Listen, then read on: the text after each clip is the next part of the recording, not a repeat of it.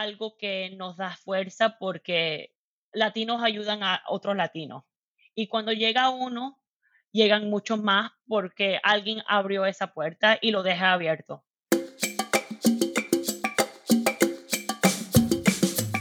¿Qué tal mi gente? Les habla Juan Angustia y esto es Latinogía Podcast, el espacio donde conversamos con latinos que se han destacado en la industria de tecnología y el diseño en empresas como Apple, Google, Facebook, Microsoft, entre otras. Es cubana americana, nació en Miami y después se mudó a Maryland para empezar sus estudios en ingeniería civil en la Universidad de Maryland donde se graduó en ingeniería mecánica. Y para mí es más que un placer conversar con esa chica que una noche random, como dirían en inglés, aleatoria, tuve el honor de conocer con ella, a ella y a su novio. Su nombre es Brittany Bárbara. Gracias por aceptar esta invitación. ¿Cómo estás? Hola Juan, gracias por tenerme, eh, estoy bien y, gracias por eh, la introducción. Tengo que agradecerle doblemente a Brittany por aceptar esta invitación porque para ella pueda que sea un poquito un reto tener esta conversación conmigo porque ella domina más el inglés que el español, pero aún así, desde que le hice el acercamiento para hablar de este proyecto, ella estuvo muy emocionada con la idea de, de conectar con latino, de compartir su historia con latino, aún le cuesta un poco traducir o contar su historia en español. Así que doblemente te agradezco, así que no la juzguen tanto, ella está haciendo todo su, lo mejor para que esto salga perfecto para ustedes. Para empezar este episodio me gustaría que me hable un poco quién eres tú, quién es Brittany Barbare. Yo soy de descendencia cubano, yo nací en los Estados Unidos, en Miami, y mis papás son cubanos, mis abuelos cubanos. Eh, mi mamá se vino cuando yo tenía ocho años, mi papá nació en Miami, eh, pero de abuelos cubanos, y eso yo siento que es una parte bien grande de mi historia y de, detrás de todo de lo que yo hago. Mi mamá también es ingeniera y desde chiquita yo siempre tenía como su, su apoyo a perseguir una carrera técnica y por eso yo decidí estudiar la ingeniería. Fui a la Universidad de Maryland, eh, donde estudié ingeniería civil. Eh, yo hice, eh, yo, yo perseguí esa carrera porque para mí tenía mucho sentido. Yo, yo, yo vengo de Miami. Si tú eres de Miami o, o conoces Miami, no hay mucha industria técnica y por eso yo dije que yo creo que civil va a ser como una carrera bien, bien seguro porque hay la industria más grande de Miami, una de las industrias más grandes de Miami es construcción.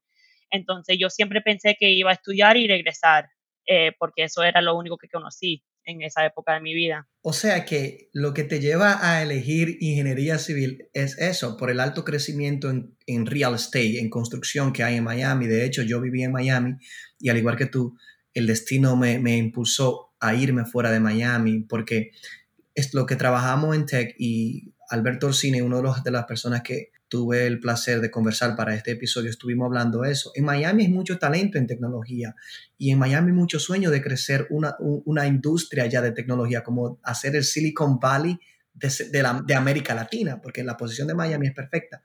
Pero hay poca, la realidad es que todavía sigue siendo un crecimiento lento, hay mucho talento, pero hay pocas oportunidades y todas las personas que viven en Miami, que estudian diseño o tecnología, se ven en la obligación de, de salir, de salir a, a, otros horizontes donde la tecnología está más desarrollada. Y ese fue tu caso.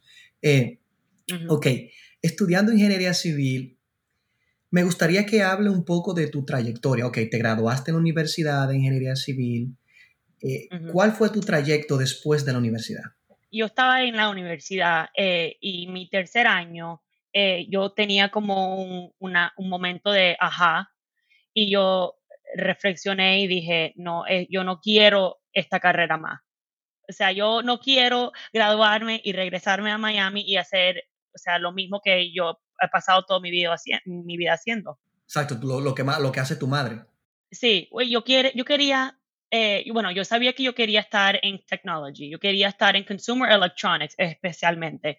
Y yo sabía que con mi background de civil engineering, yo no iba a lograr las oportunidades que yo sabía que yo quería. Entonces, el, mi tercer año yo dije, mira, voy a terminar esta carrera, porque obviamente ya estoy bien, eh, very invested, o sea, ya he pasado tres años estudiando. Prácticamente te está, nos falta poco para graduarte, ya invertiste demasiado como para decir, ¿sabes qué? Voy a tirar la toalla. Decidiste finalizar la carrera. sí, exacto. Y, y, y, de ahí busqué más clases que, que eran como más eh, enfocados en ingeniería mecánica para como empezar a aprender un poquito más de lo que me gustó más a mí. Y empecé a, a trabajar ahí en un laboratorio que era un Advanced uh, Manufacturing Lab y ahí trabajé con máquinas bien avanzadas, eh, súper interesante, trabajé con Research Grants y, y, trabajé ahí por un año y medio, me gradué. ¿Qué hacías ahí? Bueno, eh, éramos un equipo, yo manejé un equipo de estudiantes, también un budget enorme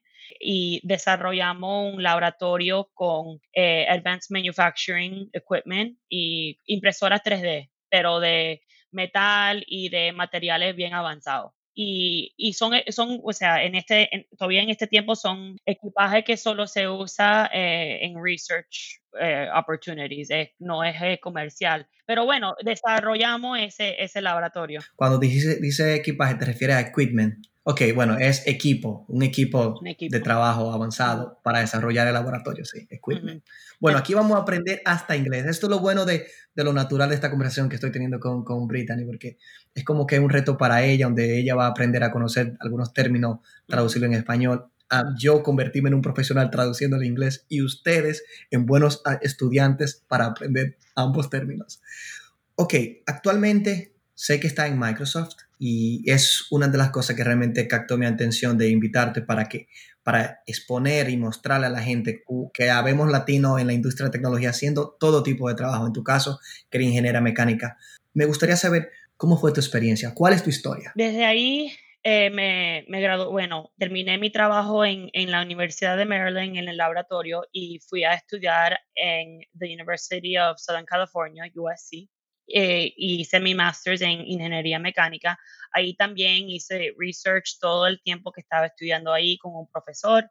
Y eh, lo que era lo más importante para mí era dos cosas. El network que USC tiene y también el network que tenemos entre los latinos, por ejemplo, SHIP, Society for uh, Hispanic Professional Engineers.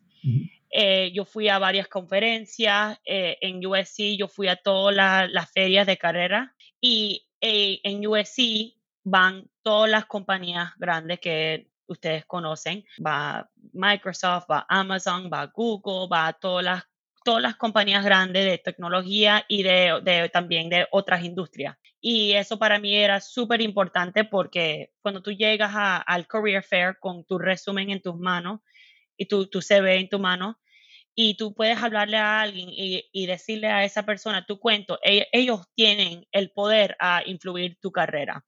Es interesante, vale la pena ir a, una feria de empleo, a, tener contacto con todas esas empresas grandes. O sea, es recomendable. Para mí, todas las oportunidades que yo he tenido en mi carrera eh, era, era por eso. O sea, nacieron, fue a partir de esa iniciativa de que siempre iba a una feria, hey, esta soy yo, esta es mi historia, esto es lo que puedo hacer. Es interesante. Ok, y a través de, eh, de, tu participación en esa feria es que tiene contacto con, con alguno de los reclutadores HR de, de, Microsoft. ¿Cómo fue ese, como ese primer approach, esa, ese primer acercamiento? Bueno, lo interesante de tecnología en, en específico es que en esa feria no mandan a solo HR, mandan a ingenieros, mandan a gente que trabajan en diseño, mandan a la gente que están haciendo el recruiting para el equipo que, que, que, que están buscando trabajo. Entonces, cuando tú estás hablando con alguien ahí, tú estás hablando a la persona que puede ser que después que te contratan va a ser tu compañero. o tu jefe o tu manager. O exacto, o tu manager, exacto. Entonces, es súper, eh, obviamente esa gente sabe lo que están buscando en, un candidato. Una de las cosas que me gusta del proceso de, Google, y yo sé que todas estas compañías tienen un proceso similar, es eso, que usualmente entre, si tú te entrevistas con 8 o 10 personas en, el proceso completo, una de esas o varias personas de esas, es posible que sean tus compañeros o tu manager o tu jefe, porque realmente en el proceso integran las, las personas que van a trabajar contigo para que ellos te analicen y evalúen si realmente eres un candidato adecuado para lo que ellos necesitan y buscan. O sea, me, es interesante que también en las ferias de empleo sea eh, se, se, se, envíe las personas correctas. Porque a veces la gente de recursos humanos no están al tanto claro de qué realmente lo que el equipo busca en un candidato. Ok, entonces hablaste de ti en la feria con el equipo de Microsoft. Entonces, ¿cómo ellos te contactan después de eso? ¿Qué pasó? Bueno, hablé con alguien ahí de, de un info session que, que tenían ahí con, un equipo de, de Microsoft Devices y hablé con alguien después de, del, del info session y hablé con ella de mi, de mi carrera, de dónde soy, de mi cuento, de mi historia y todo eso. Le di mi resumen. De, ella me escribe el próximo día por email, me dice, mira, si estás disponible para hablar, vamos, vamos a reunirnos en Starbucks, hablar con, por, por media hora. Bueno, habló con ella, obviamente fui como si era una entrevista, era bien informal, eh, la chica ahora la conozco, tenía 25 años, no sabía eso en, en ese tiempo. Eh, sí, súper loco. Y bueno, hablo con ella, después ella dice, ok, sí, este, esta, esta chica sí es una buen, buena candidata. Vamos a ponerla en, vamos a poner su CV en un pile y estos son los candidatos que vamos a hacer follow-up con ellos. Exacto, y para, para traducirle a la audiencia, prácticamente es la, la, chica ve que Brittany era una buena candidata para el equipo, toma su resumen o CV, currículum vitae, y lo, lo, y lo amontona junto a los otros candidatos que lo ven como potentes candidatos para seguir el proceso de entrevista. Entonces, ya ahí la mueven a ella, el proceso normal de entrevista, donde te llaman y te dan seguimiento. exacto. Y esto era solo para Microsoft. Yo me imagino que otras compañías lo hacen así o procesos similares, pero así fue con, con, Microsoft. Y bueno, yo sé, yo, me, no, no, yo sabía que, que, que, eso sí fue bien. Eh, eh, en algunas semanas alguien viene de Microsoft a, a USC de nuevo, es otra persona, yo ya ahora conozco a esta persona, es un, un general manager, es una persona bien alta y ah, de ahí empezamos las entrevistas formales con USC y Microsoft y lo hice ahí en, en el campo, eh, en el Career Center, bien formal. Ahí llegué también como si era una entrevista, esta vez sí era entrevista normal. Y de ahí eh, no escuché más por un, por un poquito de tiempo, pero estábamos en contacto con la persona que me hizo la entrevista. Eh, algunas semanas pasan y me escriben otra vez de Microsoft y dicen, bueno, ahora queremos que tú vengas a, a, Seattle para hacer la, la, última ronda de entrevista que en Microsoft se llama Super Day. Ok, en, persona, la que llamamos la, la, la, la entrevista presencial, in-house. In-house, exacto, exacto. Para nosotros es Super Day. Ok, ya fuiste a la entrevista presencial, obviamente la pasaste, tuviste todo ese proceso. Háblame un poco de tu experiencia en Microsoft ¿Cómo es un día a día para ti en Microsoft? ¿En qué equipo trabaja o qué producto trabaja? Me gustaría escuchar esa historia. Yo eh, trabajo por un equipo que se llama DFX, que es Design for Excellence. Y eh, en, ese equipo yo soy una ingeniera que es un basic, básicamente una ingeniera de proceso o de fábrica, manufacturing. Sí, de, fábrica, sí. Sí, ingeniera de fábrica. Mi título es Design for Assembly y yo trabajo mucho con nuestras fábricas en China. Antes de COVID, yo paso por lo menos 80 días en China por año eh, trabajando en nuestras fábricas. Mi trabajo en, en, China es diseñando la línea que asemblamos nuestros productos de Surface. Y yo trabajo usualmente con un equipo de, de, ingenieros mecánicos que diseñan todas las partes de nuestro, del producto que estamos asemblando y eh, yo me ocupo del desarrollo de la línea de, fábrica. Exacto, tú te encargas que cada cosa se ensamble como debe de ser basado en lo que diseñó tu equipo. Eres como el punto medio entre la fábrica que construye las piezas que tu equipo en Microsoft diseña. Y entonces eres la que, la que se asegura que todo se mueva como tiene que moverse y esté a tiempo y cómo debe quedar. Y para, me dice que el producto que trabaja es Surfers, es la, la tablet, la, la, computadora, la laptop de, sí. bueno, tablet, computadora de, de, Microsoft. Sí, bueno, Surface es como el brand de todos los productos de nuestros devices, de hardware. Okay. ok, entonces en Surface, eh, mi equipo que de Design for Excellence trabaja en todos los productos de Surface. El, Surface Laptop, el, todos los tablets de Surface Pros, el Surface Duo, que ahora es el teléfono y, el de dos, pantallas. Y eh, trabajamos en también todos los accessories, todos los productos de, de hardware, en verdad, de Surface. Y bueno, eh, eso tú lo you described it perfectly. Eh, sí, no, pues te digo, trataré de ayudarte en todo para que, te, una, te sientas cómoda y para que la audiencia también eh, se, conecte más con, con, lo que estamos conversando, que va a estar interesante. Wow, pero escuchando, yo incluso estuve leyendo tu biografía y todo y tratando de preparándome para conocer un poquito más de tu background. Y es interesante, pero ahora incluso me impacta más escucharte a ti hablar como, como mujer, o sea, mujer latina, en estos dos mundos, porque trabaja en el mundo asiático y en el mundo tech, heavy, heavy duty tech de tecnología, o sea, con ingenieros, que a veces suelen ser un poco de mente cerrada. Como mujer y latina, ¿cómo ha sido tu experiencia? ¿Cómo te sientes? ¿Cómo ves ese campus para otras mujeres latinas que nos escuchan y quieren seguir abrirse horizonte en ese, en ese camino? ¿Cómo ves? ¿Cuál es tu experiencia? Bueno, yo decidí la carrera eh, de Consumer Electronics y, y, con Microsoft porque yo quería ver yo como primera. No, o sea, tú puedes ver videos por YouTube en, eh, de, de, cómo las cosas se, se asemblan y de las fábricas en China. Y me dieron también muchas oportunidades de trabajo en Boeing y en lugares que hacen la, o sea, la fábrica en los Estados Unidos. Pero yo dije, yo decidí, no, yo quiero ir a China, yo quiero ir a Asia, yo quiero ir a los lugares donde todos los productos que nosotros conocemos se hacen. Straight to the source. Y porque yo quería ver eh, como una magnitud de, de, fábrica que yo sé que no se consigue en otras, otros lugares. Y, y con los productos que nosotros todos conocemos.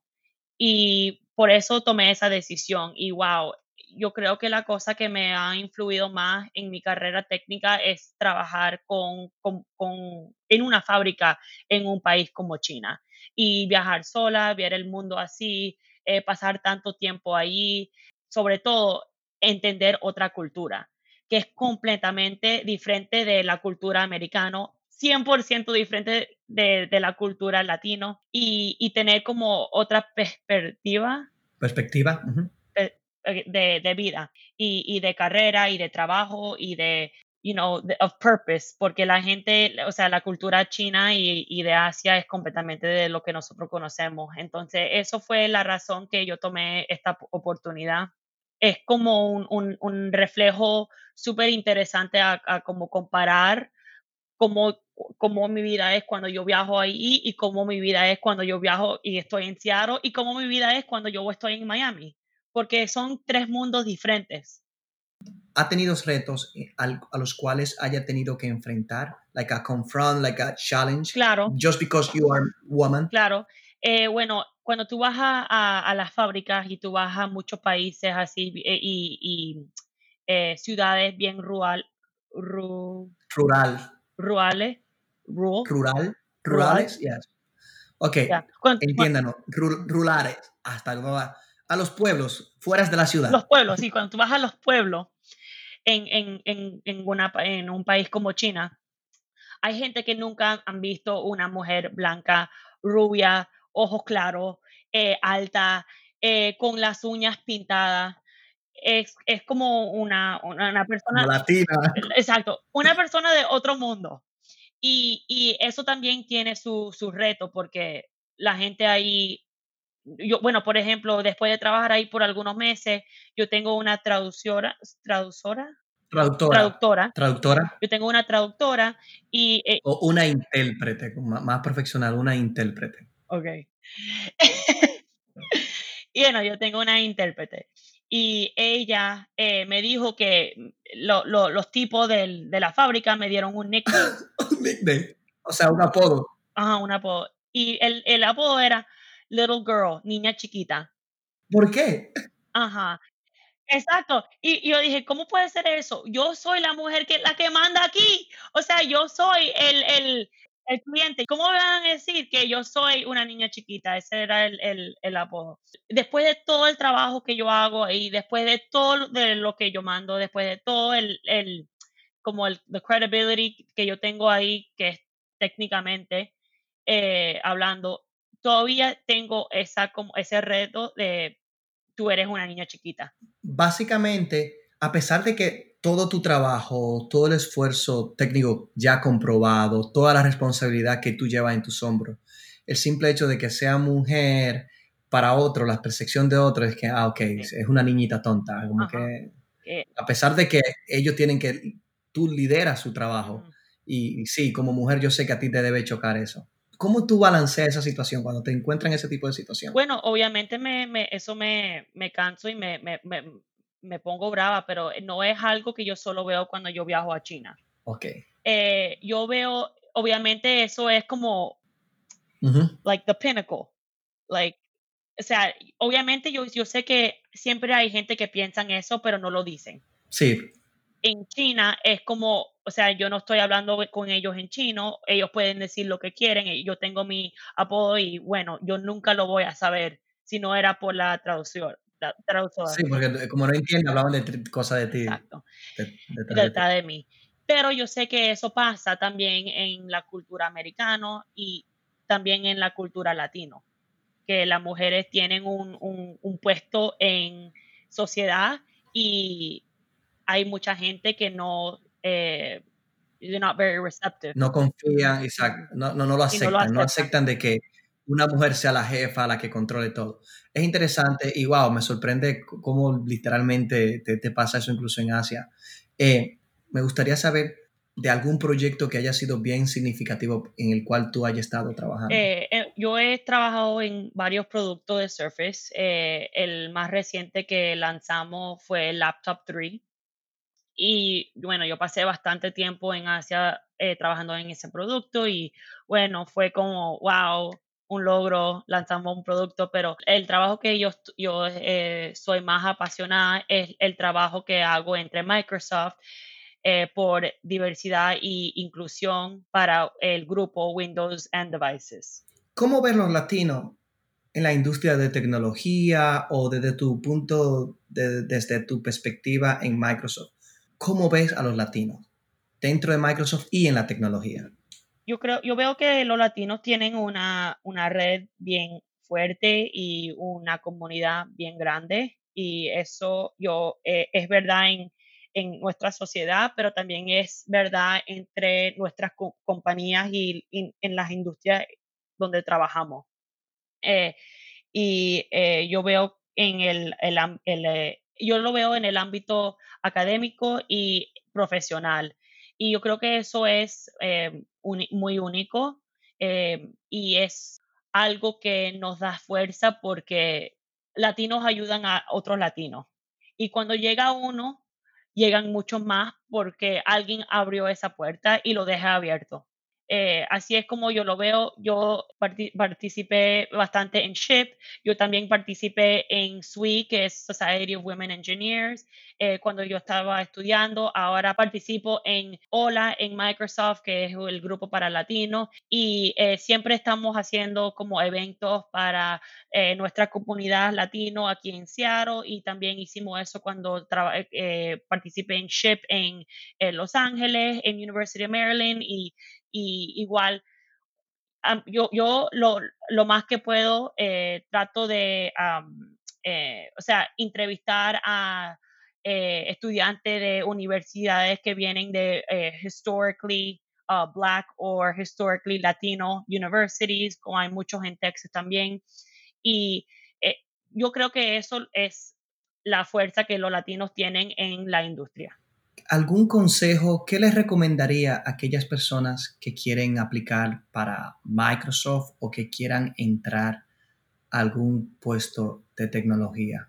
Sí, claro. Eh, yo creo que para mí, eh, yo enfoqué mucho en la importancia de un, network eh, fuerte. para mí, network yo creo que te abre muchas puertas. Y cuando yo digo network, yo digo el network de tu universidad. Eh, tienes que ir a los career fairs, tienes que ir a, las conferencias de, de, SHIP y de SWE y de Grace Hopper, de todas las comunidades de, que tú identificas. Eh, porque hay gente que van a, esas, a esos lugares buscando a candidatos como nosotros, eh, como tú, como, como yo, y eso yo creo que hay demasiada oportunidad en eso y es un, es un trabajo, es algo que nadie, no mucha gente lo hace. Entonces, yo... Eh, sí, es, yo siempre he dicho, hay que venderse, hay que dejarse ver, hay que decir, este soy yo, estoy aquí, esto es lo que puedo hacer. ¿Y cómo se hace eso? Como dices, asistiendo a eventos de, de tecnología, identificando los grupos en tu universidad, en tu estado, en tu ciudad, que se destaquen haciendo lo que a ti te gusta o, lo que tú quieres estudiar, para a través de ello crear conexiones que te lleve a, un potencial trabajo o al trabajo de tu sueño en empresas grandes de tecnología. O sea, me parece bastante bien que, lo mencione. Eso. Estoy impresionado con, con Brittany porque sé el esfuerzo que ella ha hecho para terminar este episodio en español completamente. Eh, ha sido para mí una experiencia única porque te conozco más ahora. Nunca hemos tenido la oportunidad como de conversar de nuestras cosas profesionales. Y dos, eh, veo lo, lo, lo, que cuán, cuán, complicado puede ser cuando uno no está acostumbrado a hablar siempre en español. Te agradezco nuevamente. Sé que se van a disfrutar tu historia, eh, tú como mujer latina, desempeñada en la industria tecnológica, haciendo puesto prácticamente de hombres. Y me gusta que representa la diversidad de nosotros los latinos y que está siendo líder, está liderando en tu equipo para traer más diversidad, no solo latinos, sino de minor eh, community, like uh, como black y, y otra diversidad, que cosas que la empresa hoy en día de tecnología valora bastante y necesita. O sea, necesitamos traer, influenciar más, traer más latinos y traer otras, eh, otras personas de otras comunidades de la minoría de los Estados Unidos, como la comunidad de los afroamericanos. Muchísimas gracias. Gracias, Juan. Muchas, muchas, muchas gracias. gracias. por todo y gracias por este reto que aceptar. aceptar. Gracias por, por, escucharme y por ayudarme y por dándome esta oportunidad de compartir mi, mi cuento y mi historia. Se despide para otro episodio de Latinología Podcast Juan Angustia.